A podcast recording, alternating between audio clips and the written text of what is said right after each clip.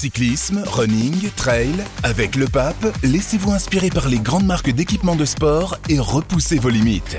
Le pape à Paris et Lyon et sur lepape.com.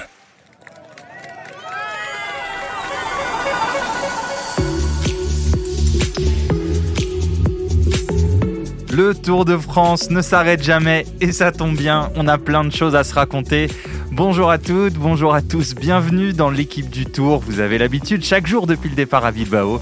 Aujourd'hui, nous sommes à Courchevel, en ce mercredi 19 juillet, au soir de la 17e étape.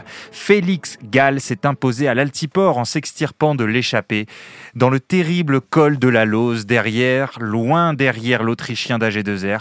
La bataille pour le maillot jaune a tourné court. Tadej Pogacar a explosé. Il concède près de 6 minutes à Jonas Vingegaard, qui s'envole en tête du classement général.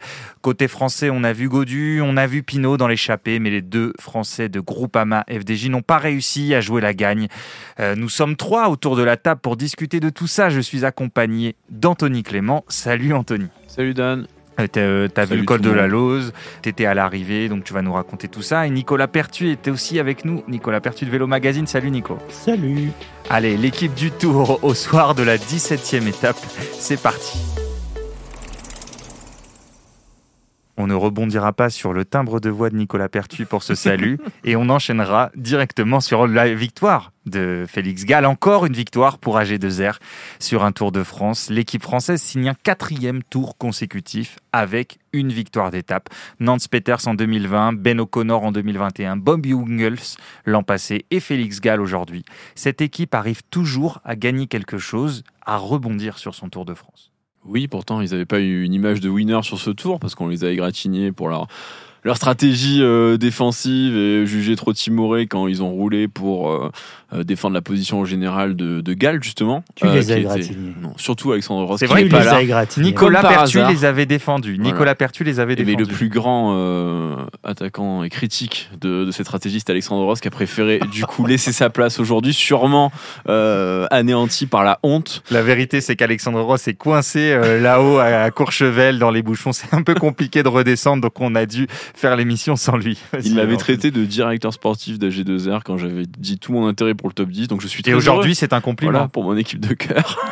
donc, mais, non, mais aujourd'hui, en tout cas, ils ont été offensifs et ils ont très bien joué le coup parce qu'on a vu O'Connor euh, qui a préparé le terrain, qui a roulé pour euh, préserver l'avance de l'échappée, ensuite pour Gall. Et il fallait quand même avoir de sacrées jambes pour euh, s'extirper de ce groupe d'échappés qui était euh, très prestigieux. On disait la dernière fois que maintenant, gagner une étape du tour, c'était jamais un hasard. Au regard du casting de cette échappée, euh, c'était encore moins le cas aujourd'hui. C'est plutôt logique puisque c'était l'étape reine un petit tour d'horizon euh, du casting. Euh, Peyo Bilbao, euh, Simon Yates, donc aussi dans le top 10 général, Guillaume Martin, Thibaut Pinot, Raphaël Majka, Kelderman, Skelmose, Alaphilippe Chicone, Jack Egg, Tobias Johansen, Godu. donc il y avait vraiment du beau monde dans l'échappée. Oui, Nico Oui, oui, c'est une belle victoire. Mais ce qui m'a surtout marqué et ce que j'ai trouvé plutôt intelligent, c'est qu'on a fait rouler Nance Peters et, et O'Connor sur la première partie du, du col de la Lose. Enfin, avant le col de la Lost, il y avait 27 bornes à monter hein, de mémoire. Donc j'ai trouvé plutôt intelligent de ne pas les faire rouler avant trop, en tout cas, et de garder les forces pour ce moment-là. Oui, très bon choix, ben, judicieux, parce que on l'a on vu, à la télé. On a vu s'afficher les consignes d'équipe. Cette année, on voit, euh, ah. on voit passer certaines consignes de directeurs sportifs. Et Julien Jourdi, donc le directeur sportif, euh, a dit précisément dans les micros euh, les gars, vous ne roulez pas, ce n'est pas à nous de rouler, on roulera ensuite lorsque ça va monter, donc au pied de la grande ascension du col de la Lose. Et finalement, c'était le bon choix. Parce que Ben O'Connor a fait un relais de plusieurs kilomètres qui a essoré toute l'échappée. Oui, leur stratégie était parfaite, mais encore une fois, pour arriver à, concrétiser cette stratégie, il faut être costaud. Parce que par exemple, le groupe AMA FDJ, ils avaient aussi trois coureurs, leurs trois meilleurs coureurs, donc on pouvait aussi estimer qu'ils avaient parfaitement joué le coup en plaçant Madouas, Godu et Pinot. Et à l'arrivée, ben, ils ont tous les trois été euh, dépassés. Et on les sentait vraiment frustrés euh, après l'arrivée parce que, euh, par exemple, Godu qui se dit à 100%, qui dit qu'il a ses meilleures sensations, qui vient pour faire podium du tour, ben, il se retrouve face à une adversité qu'il n'imaginait pas aussi forte et du coup, il était extrêmement frustré. AG2R s'est remobilisé autour de Félix Gall alors que Ben O'Connor était le leader de l'équipe hein, au départ du tour. Il visait même le podium. On regrettait parfois que certaines équipes ne parviennent pas à changer d'objectif en cours de tour. pour le coup, à G2R, c'est l'art du rebond. C'était le cas aussi l'année dernière. Oui, c'est vrai, mais quand on regarde un peu la saison de, de Félix Gall, il a été très très fort sur le Tour de Hovar quand Aurélien Paré-Peintre a, gagné son étape. Aussi presque plus fort qu'O'Connor sur le Tirreno aussi. Donc c'est un coureur qui cette année euh, a trouvé, euh, en tout cas, marche très fort. Et on a vu sur le Tour de Suisse, il a gagné une étape. Euh, il a un peu raté son chrono, mais, mais en tout cas, là, oui, O'Connor en début, début de tour difficile, et puis Félix Gall qui, qui perd 5 minutes dans le Jesquibel, dans l'étape du Jesquibel, c'est bien dommage. Il ne sait pas trop pourquoi d'ailleurs. Mais, euh, mais, en tout cas, euh, il répond présent et du très très très haut niveau aujourd'hui. Bah, c'est un duel superbe avec euh, Simon Yates, parce que voilà, qui, qui l'a battu? Simon Yates, il fait un super Tour de France, il est là depuis Bilbao, et il avait 15 secondes, il a réussi à les garder dans la descente. Moi, je le trouve pas très à l'aise dans la descente depuis le début du Tour, Félix Gall, et là, il a parfaitement réussi à, à gérer celle-ci. Et à l'arrivée, il est récompensé par cette, cette victoire. Et une huitième place au général, qui est un vrai enjeu pour, pour AG2R et pour tout le monde surtout pour moi. Et euh, je pense qu'ils peuvent s'en féliciter, sachant que c'est Jane qui est septième et Jane il a un peu du mal depuis qu'il est tombé, donc euh, il peut avoir des perspectives à ce niveau-là. Félix Gall, 25 ans, autrichien, arrivé chez AG2R l'an passé. Il était dans l'équipe DSM euh, auparavant. D'ailleurs, Julien Jourdi a un peu égratigné l'équipe DSM. Il a dit à la télévision tout à l'heure, Félix s'emmerdait chez DSM, il voulait arrêter le vélo. Bon, euh, je ne sais pas à quel point euh, c'est vrai, mais en tout cas, euh, ça a l'air de bien marcher dans, cette équipe parce qu'il réalise une grosse saison, Félix Gall. Pour faire court, très peu de volume de course dans les deux saisons qu'il a fait chez DSM Développement. Ça a été un problème parce que il est arrivé l'année passée. C'est un coureur, attention, hein, au niveau des tests, au niveau PMA et VO2 max, paraît-il, c'est du très très très haut niveau. Il est arrivé l'année passée, des très bons tests. On l'a mis leader sur le Giro, sauf qu'il avait fait deux saisons, 2020 et 2021, très peu de volume course. Donc il a explosé au bout de 10 jours sur le Giro l'année passée. 2022, une saison complète. Donc cette année, on a des résultats en hausse et il tient. C'est ça qui est très intéressant. à la base, on pensait de lui que ça pouvait être un coureur sur une semaine, mais là, on se rend compte aujourd'hui que ça peut être un coureur de grand tour, ce Félix Gall. Donc, euh, je sais que ses performances sur le chrono ne sont pas encore très bonnes, mais il y a des, il a des problèmes avec sa position et qu'une jambe qui est parfois, enfin, il y a des sensations au niveau des jambes qui sont pas terribles sur le vélo de chrono, mais ça, c'est à peaufiner, il va, il va y arriver. Donc là, je pense que ce Tour de France 2023 euh, fait que ce coureur-là, on va le découvrir sur les grands tours. Bah, je crois, hein, parce que vu la récupération qu'il a, franchement. Euh, D'ailleurs, il, il, avait prévu au, départ sur le Giro chez AG2R, mais devant son niveau, ils se sont dit non, on va le rapatrier sur le Tour de France dans son programme 2023. C'est une réussite et ils ont peut-être, euh, comme tu le dis, Nicolas, un potentiel euh, coureur de classement général assez sérieux. Alors peut-être pas au niveau des, deux monstres ou du monstre, mais euh, en tout cas l'année prochaine, il pourrait jouer le classement général dès le début et ce serait un sérieux rival parce qu'a priori, il tient bien les trois semaines. Oui, alors attention parce que mm. on passe pas d'un gap comme ça euh, d'une année à une autre non plus. Il faut voir le focus sur trois semaines. Enfin, là, son tour est aussi un peu particulier. Mais moi, moi, ce qui m'a marqué, c'est pourquoi? Parce qu'il peut se reposer de temps en temps comme il joue pas le général. Ah oui, c'est ça. C'est pas, c'est pas non plus la même. Il faut, se rendre compte de, de l'intensité mentale de trois semaines pour un coureur de grand tour.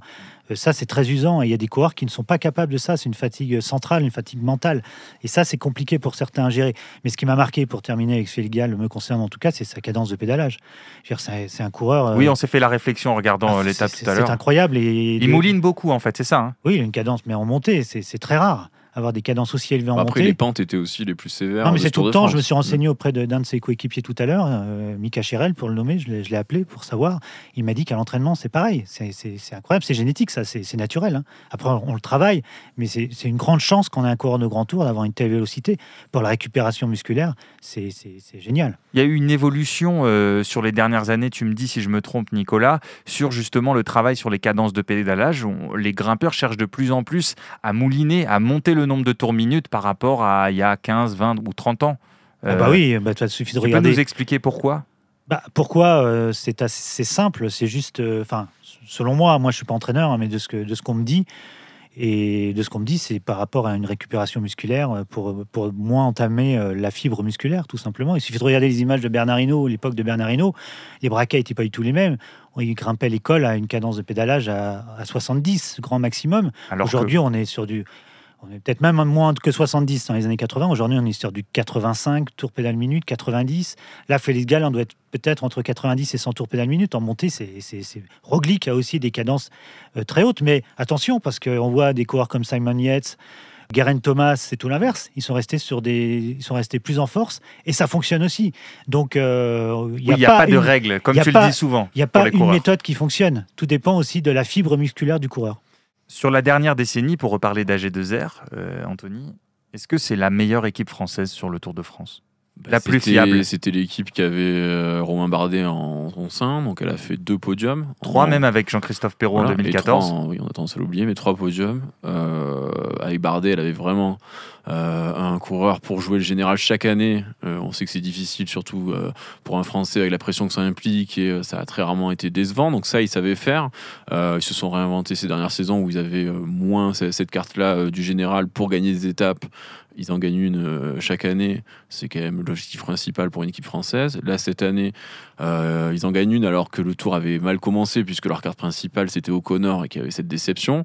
Euh, vu le scénario de ce tour-là, oui, il est réussi et oui, ils ont tendance à, toujours réussir leur tour. Donc, ouais, je pense qu'ils sont dans le match par rapport à. Sinon, c'est quoi L'autre grosse équipe française, c'est Groupama FDJ. si on compare les, bilans, bah, il y, a, moins de podiums du côté de la Groupama FDJ parce qu'il y a seulement celui de, de Pinot. sur les victoire d'étape, euh, ça doit être euh, à peu près kiff-kiff entre celle de Démarre, celle de Pinot. Je sais pas, oui. Euh, sur les... Mais en tout cas, sur la permanence au général et là, sur les, victoires d'étape sur les dernières années, G2R montre un vrai niveau. Je crois qu'il ne faut pas oublier tout l'apport tout de Romain Bardet dans cette équipe qui a fait grandir cette équipe en mode grand tour.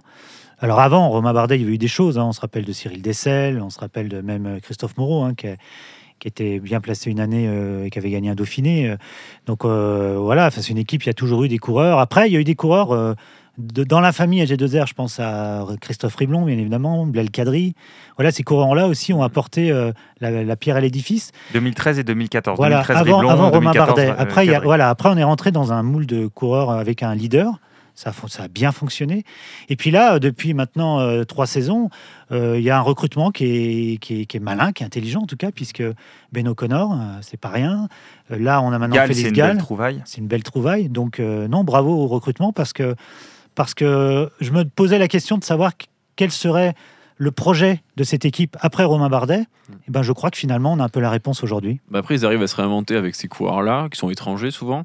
Euh, peut-être le, point sombre, c'est plutôt au niveau des classiques, où ils ont tenté des, euh, des coups, ils n'ont jamais réussi vraiment à accrocher la, la grosse victoire, alors qu'ils avaient aussi une... Ils ont recruté Van Avermaet. Voilà, Van Avermaet, c'est pas un triomphe. Même Nessen, c'est quelqu'un qui a finalement un peu plafonné, qui a peut-être pas atteint le, le, potentiel qu'on lui prêtait dans les classiques euh, flamandes. Donc ça, c'est peut-être le, le point sombre, alors que c'était un vrai objectif pour eux, notamment après le départ de Bardet, où ils voulaient un peu euh, se détacher de, enfin pas seulement dépendre de la, de la course au général d'un grand tour, mais euh, sinon sur le, sur le Tour de France qui reste quand même pour euh, une équipe française, bah, la valeur étalon, bah, ils déçoivent pas et je pense que ça leur suffit largement.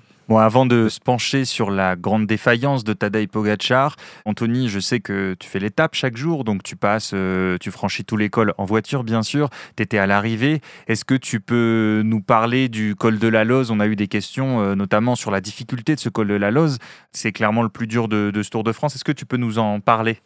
En fait, ce qui frappe d'abord dans le col de la Loze, c'est que ça ressemble à aucun autre euh, col. Bah, déjà c'est pas une route euh, habituelle. Par exemple maintenant dans les Alpes quand vous allez dans des euh, stations de ski c'est des routes euh, assez larges avec des, avec des virages. Là il y a beaucoup de ruptures de pente c'est très étroit je pense c'est très difficile de garder son rythme dans ce dans ce col parce que bah, la, pente ne cesse de, de changer et il y a des pentes qui ferait passer le mur de 8 pour euh, une aimable plaisanterie. Ah, le point mur de 8, un classique euh, dans cette émission. Donc euh, oui, c'est vraiment très impressionnant. D'ailleurs, on a vu, ben, on est passé au moment où il y avait la caravane, il y a une une deux chevaux d'une célèbre marque de saucisson qui a rendu l'âme à cet endroit. Donc il y a eu beaucoup, un grand moment d'angoisse dans la, dans la, caravane parce que toutes les voitures étaient bloquées. On a vu une moto qui a, qui a calé, euh, et d'ailleurs plusieurs motos qui, qui, ont failli tomber, notamment sur, sur Thibaut Pinot, parce que c'était très difficile de, de, de monter. Ça, c'est des scènes qu'on voit euh, pas dans les Alpes, normalement, ou dans une étape de montagne classique. Vingegaard et Kelderman bloqués, euh, plein d'autres coureurs. Mais c'est des trucs qu'on voit à la Vuelta, des fois, genre l'Angliru, ce genre de pente totalement dingue.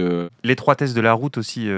Oui, oui, bah, en fait, c'est pas une route classique, euh, c'est pas fait pour les voitures en fait. Donc euh, c'est purement pour, euh, pour les vélos, c'est très étroit. Et ce qui marche surtout, c'est une espèce de toboggan sur la pente. Bon, c'est un toboggan qui monte plus qu'il descend. Donc il y a des petites plages de récupération, mais la pente est tellement violente que ça laisse des efforts terribles. Et en plus, il y avait l'altiport après le sommet. Thibaut Pinot d'ailleurs a dit que bon, je pense que le col de la Loze ça aurait suffi à tout le monde, c'était pas la peine d'en remettre. Et euh, là, moi j'étais vraiment dans les derniers mètres à l'altiport, j'ai jamais vu des coureurs du Tour de France passer aussi doucement devant moi. Enfin, c'était même les même Vingegaard pour le coup euh, était complètement à l'arrache et euh, grimacé. C'était, on aurait dit des, des coureurs du, dimanche quand ils passent justement avant les coureurs et qui s'essayent à, monter les ascensions du du Tour de France. Là, on voyait à peu près les, les mêmes démarches. Justement, c'était trop dur cette étape. Euh, et globalement, est-ce que les tracés parfois sont trop durs Moi, je trouve que depuis 15 ans, oui, c'est de plus en plus dur. J'aime regarder les visages des coureurs souvent euh, à l'arrivée. Je l'ai fait un peu moins cette année. Je suis allé sur les lignes d'arrivée quelques fois et au bout de même 4-5 jours, j'ai vu des visages de coureurs que des visages que je voyais au bout de 10 jours, 15 jours de mmh. course et il y a encore 7-8 ans. Je trouve que le parcours de cette année est très dur et cette étape d'autant plus en troisième semaine, j'ai l'impression que le chrono d'hier, c'était rien à côté. Moi, j'ai vu des coureurs faire des chronos aujourd'hui de presque 40 minutes là c'est l'enfer pour eux là. C'est beaucoup, franchement. parce que pour certains dans le peloton, enfin pour la majorité finalement qui n'ont pas couru le contre la montre à fond hier, on pouvait presque imaginer que c'était deux, journées de repos qui pouvaient s'enchaîner. Mais euh, les dépenses énergétiques ont été telles depuis le départ du Tour. C'est quand même un Tour qui a démarré très très fort avec des, difficultés d'emblée. Ça c'est pas classique. Et après ça s'est jamais vraiment arrêté. Euh, il y a eu euh, quelques étapes au, sprint, mais par exemple à Nogaro c'était plus une fatigue nerveuse. Il y a eu les chutes, donc ça ça ça repose pas vraiment. Et après que des étapes difficiles courues à fond. Et euh, par exemple, l'étape d'Issoire, qui sur le papier n'était pas la plus difficile, je pense que c'est une de celles qui a laissé le plus de traces. Et aujourd'hui, Pinot, qui a quand même une certaine expérience dans les grands tours, disait que c'était largement top 5 des plus dures étapes qu'il ait, qu'il ait jamais couru. Donc c'est vrai que là, on, on, avait connu l'arrivée au col de la Loze, mais la descente, plus cette pente terrible de l'altiport pour terminer, on sent que c'était vraiment beaucoup. Est-ce que pour l'intérêt de la course, ce serait préférable d'avoir un tracé et un Tour de France moins dur en fait? Bah, Peut-être pas aussi dur. Après, euh, après euh, on s'étonne tous euh, des écarts de performance qu'on a pu voir entre Pogacar, Vingegaard et les autres, mais plus le parcours est dur et plus il y aura des écarts de performance s'il y a une différence de niveau entre les coureurs. Donc on peut pas tout avoir à un moment. Je crois que, je crois que les, organisateurs, les organisateurs de course veulent faire plus dur pour qu'il y ait plus de spectacles. Mais à un moment, euh, c'est pas les jeux du cirque non plus, quoi. Donc, euh, je me mets à la place des coureurs. L'étape d'aujourd'hui, je crois que c'était trop, effectivement. Bah, surtout qu'en plus, on voit que y a des. C'est pas forcément les étapes les plus dures qui donnent le plus de spectacles. Par exemple, euh, l'étape d'histoire, elle est moins dure que celle d'aujourd'hui. Je pense que ça a été la, plus spectaculaire depuis le, depuis le début du tour. Euh, et c'est vrai qu'on se dit, forcément, en troisième semaine, parfois on peut avoir affaire à un peloton fatigué qui va plus faire la course parce que ça en sera trop. Est-ce qu'on s'est retrouvé dans cette situation vraiment depuis le début du tour? Pas vraiment, parce que les coureurs ont toujours fait la course. On n'a pas vu euh, d'ascension escamotée ou euh, parfois de, première partie d'étape où personne ne roule. Non, ça a roulé tout le temps. Donc le, peloton ne laisse pas non plus penser qu'il y a un épuisement, même si euh, les visages, je suis d'accord avec Nico, j'ai eu la même impression. Là, euh, le visage de Pogachar euh, aujourd'hui, euh, c'était vraiment très impressionnant et d'autres aussi étaient vraiment marqués par, par la fatigue comme j'ai rarement vu. Bah, parlons-en de Pogachar, il a explosé extrêmement tôt dans le col de la Lose, donc il était à, à peu près 8 km et demi du sommet quand il a pété, maillot ouvert, il en pouvait plus, il l'a dit lui-même à la radio, il concède quasiment 6 minutes. Qu'est-ce qu'on se dit que il est, il est, il est malade, c'est sa chute du début. On peut tous dire on peut tous dire. Hier, on se faisait la réflexion, euh, je ne sais pas si c'est avec toi, Anthony, euh, de ce bouton de fièvre qu'il a depuis le début du mm. tour. Voilà, c'est juste des petits, des, petits indices comme ça. Euh, moi, je pense que là, c'est le mental qui a lâché. il a dit tout à l'heure que dans le premier col, il avait peur, même ce soir, de ne plus être dans le, sur le podium.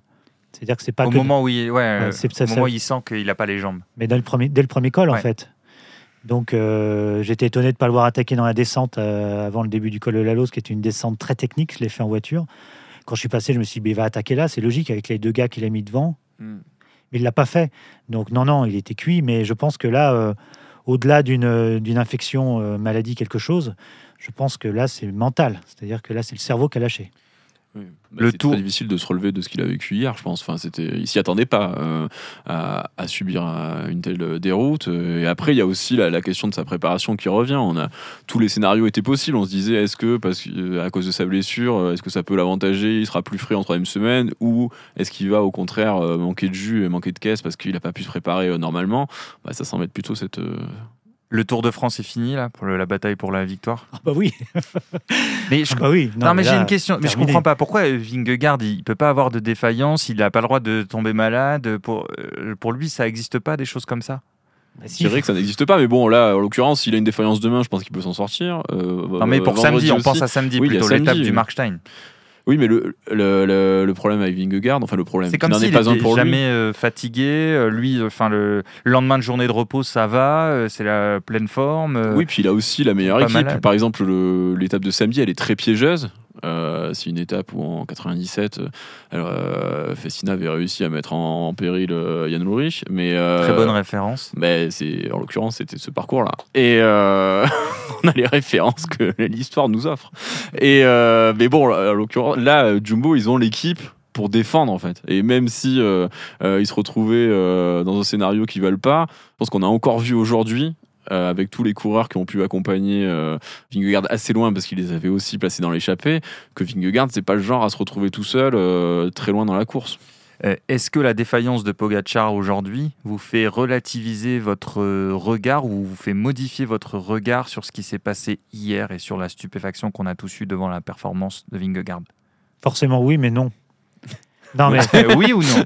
Bah, on se le dit quand on a les images, mais on peut pas. Euh, moi, il y a quand même deux choses qui m'ont marqué euh, depuis le début du tour. C'est la Mongie, je le répète, j'ai déjà, déjà, dit dans ce podcast, 4600 mètres, et Vingegaard et Pogachar qui mettent 2 minutes 30 aux autres en 4600 mètres. C'est quand même, euh, j'ai jamais vu ça. Et puis hier, j'oublierai pas que Van Aert a quand même battu, a quand même perdu quasiment 8 secondes, au kilomètre. par kilomètre sur Vingegaard c'est quand même deux choses que je ne peux que je ne peux pas oublier. Voilà. Et que tu ne peux pas expliquer. On le dit long clairement. Bah non, qu'on ne peut pas expliquer. Je parle beaucoup de ça avec euh, avec des entraîneurs. On en parle. Euh, il y a des choses, on le sait, euh, qui il y a des choses sur lesquelles on ne peut on peut plus influer de manière qui peuvent plus changer énormément les, les, niveaux de performance. Au niveau, au niveau de l'entraînement, aujourd'hui, on a tout fait. L'altitude, c'est fait. La nutrition, ça a bien évolué depuis 5 ans et ça explique certaines progressions de tous les coureurs, et ça, ça, ça s'explique. Il y a l'aéro avec les combis et tout ça. Mais, euh, mais l'écart entre les deux euh, donne peut-être à imaginer qu'il y a des choses qui sont faites. Je ne parle pas de dopage. Je parle pas de dopage, je, parle d'un entraînement peut-être autre. On sait que depuis certaines années, il y a beaucoup de recherches qui sont faites sur le cerveau. J'en parle avec les entraîneurs, on parle de ça. Mmh. Et que peut-être que des équipes enfin, n'ont pas trouvé le truc, mais en tout cas, il y a des études qui sont faites. Et je reviens, je l'ai dit hier, mais pour moi, ce qui s'est passé hier et ce qui s'est passé au Granon l'année dernière, je suis persuadé que chez Jumbo, on mentalise les coureurs pour des jours précis, mais on les mentalise pas sur trois jours, on les mentalise sur six mois, cinq mois, et qu'il y a un travail qui est fait là-dessus. J'en suis persuadé. Je vais essayer de travailler là-dessus, je vais essayer de trouver des infos, mais c'est passionnant ça par Donc tu dis, on parle pas de dopage, on peut en parler, mais c'est une hypothèse qu'on ne doit pas évacuer non plus, parce que en, discutant avec euh, des entraîneurs, euh, tout un tas de suiveurs, c'est forcément un mot qui revient et c'est une hypothèse qu'on ne peut pas confirmer parce que pour l'instant on n'a pas de preuves tangibles, mais qu'on ne peut pas évacuer. On est d'accord, on a l'interrogation là-dessus. Il, y a des, faits de course qui nous semblent étranges ou qui nous semblent inexplicables. Il y a des parties des écarts faits par euh, Vingegaard notamment et Pogachar qui nous semblent inexplicables. Après voilà, il y a plusieurs hypothèses sur la table. Oui, évidemment, quand, dans le vélo et dans tous les sports, il y a des choses inexplicables, bah le, c'est trop du dopage euh, plein au-dessus. C'est, euh, c'est sûr que ça fait partie des hypothèses, même si euh, rien ne peut l'étayer à l'heure où on se parle. Donc ça, c'est, ça c'est, c'est certain aussi. Mais quand on parlait de est-ce que le regard change par rapport à aujourd'hui, moi je pense que le regard ne change pas. Le regard sur l'étape d'hier, le regard sur l'étape d'hier ne change pas par rapport à une défaillance de Pogacar, mais moi, mon regard sur l'étape d'hier n'aurait pas non plus changé si par exemple Vingegaard aurait connu une défaillance aujourd'hui. Enfin, quoi qu'il arrive, euh, et même si Vingegaard a une défaillance samedi, quoi qu'il arrive, sa démonstration euh, sur le chrono euh, d'hier restera surnaturelle. Donc ça, ça n'avait pas d'incidence sur ce qu'on peut penser ou pas. Ce qui s'est passé hier, ça appartient à hier, et c'était déjà assez fou pour qu'on s'y attarde et pour qu'on l'identifie en tant que tel. J'ai une question pour vous. Est-ce que, est que, votre regard aurait changé si c'était Pogachar qui avait mis une 40 à Vingegaard? Je vous pose la question. Non, je pense pas. Non. Non. Non, a priori non, parce qu'il y a aussi les écarts sur les autres. En fait, c'est pas seulement l'écart entre les deux. Parce non, mais juste sur hier. Parce que hier, Pogachar, il a aussi ratatiné tous les autres. Non, mais la seule la chose qui nous influence, parce que quand même aussi, on parle aussi d'émotion face à la course et c'est difficile de rester froid et donc forcément il y a des choses où on peut s'emballer dans un sens ou dans l'autre. Je pense qu'il y a quelque chose qui, qui nous influence tous, c'est que on est plus euh, suspicieux quand c'est un mec seul qui écrase la course que quand c'est par exemple les deux, parce que quand ce sont les deux, il y a plus de spectacle et déjà on le on, l'apprécie plus. Et euh, même le public va moins se poser de questions et va moins se lasser devant la, supériorité de deux coureurs comme Vingegaard et Pogacar parce que ça fait un super duel. Et le duel ben, c'est la légende du tour. C'est une des mécaniques de, de ce sport euh, les plus fascinantes. Donc on adore ça par contre, quand c'est un seul mec, bah, forcément, ça éveille plus de questions parce que tout de suite, bah, la course, hier, on dit, bon, bah, elle est un peu morte, aujourd'hui, elle est un peu morte aussi. Donc, on a aussi plus euh, euh, la tendance à se poser des questions euh, désagréables. Alors que quand, hier... quand ce sont deux coureurs qui dominent, on est plus happé par le scénario et, et le sport. Malgré tout, tu disais hier, que euh, on était à presque contre la montre dans la continuité des performances qu'on voyait justement ce qui a changé, ce qui a fait changer le regard hier on était dans la continuité de d'écarts stratosphériques bon on a quand même passé un, un cap dans ces écarts stratosphériques mais en plus c'était un mec seul. Et donc comme c'est un mec seul bah, tout de suite, bon, bah, le tour est écrasé, on peut plus parler de, de choses légères, enfin en tout cas euh, anodines comme euh, la, la, course en soi, euh, qui va gagner le maillot jaune, enfin les choses qui font plaisir à tout le monde. Et forcément, ça amène à se poser des questions plus fâcheuses. Et avant qu'on conclue, est-ce que vous voulez ajouter quelque chose sur l'étape du jour, sur Vingegaard, sur, sur, ce qu'on, sur la suite du Tour de France Nicolas, Anthony? Ouais, moi quand même, un bon point à l'équipe Trek, Lidl Trek avec Chicone. Je trouve qu'ils font la course pour le maillot à poids. Euh, Félix Gall s'est rapproché aussi. Euh, ça va être compliqué, mais en tout cas, euh, dans, l'envie et dans ce qu'ils montrent, bravo à eux parce que c'est quand même. ils essayent d'aller chercher ce maillot, ils, font ce qu'il faut. Mais ils peuvent, ils peuvent remercier aussi AG2R. Parce que si AG2R roule pas fort pour faire prendre de la, du temps à l'échappée et permet à Gall de passer aussi devant Vingegaard. C'est Vingegaard qui prend euh, les points primés et Vingegaard euh, peut se retrouver devant, euh, devant Chicone. Donc ils peuvent remercier AG2R et c'est toute la, difficulté du, du, maillot à poids pour les coureurs qui jouent pas le général, c'est qu'ils étaient à la merci de, de, Vingegaard qui pouvait rafler les points au sommet du col de la Loze et grâce à AG2R, il ne l'a pas fait. Il y a encore quelques enjeux dans ce Tour de France et quelques sources d'enthousiasme, on va dire ça comme ça. C'est tant mieux. Merci Nicolas Pertuis, merci Anthony Clément. Merci à vous de nous avoir écoutés. Vous avez été extrêmement nombreux hier. On a atteint les 300 000 écoutes. Bon, c'était une étape particulière, mais vous avez été très nombreux au rendez-vous. Merci pour ça. Je remercie également Mathieu Roclago, comme chaque jour, à la réalisation. Nous, on sera là demain. Demain, a priori, étape un peu plus calme.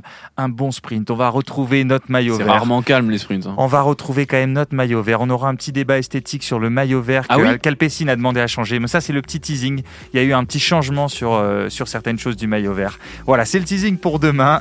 vraiment, les gens, ils, vont avoir envie. Ils vont avoir vachement envie parce que le point esthétique est réclamé chaque jour. Et Nico qui est complètement affligé déjà. Ah oui, Lui, il vient pour parler du coup de pédale, ça parle chiffon, ça le, je pense que ça le débute. on va s'arrêter là. Allez, à demain, à demain les amis, ciao.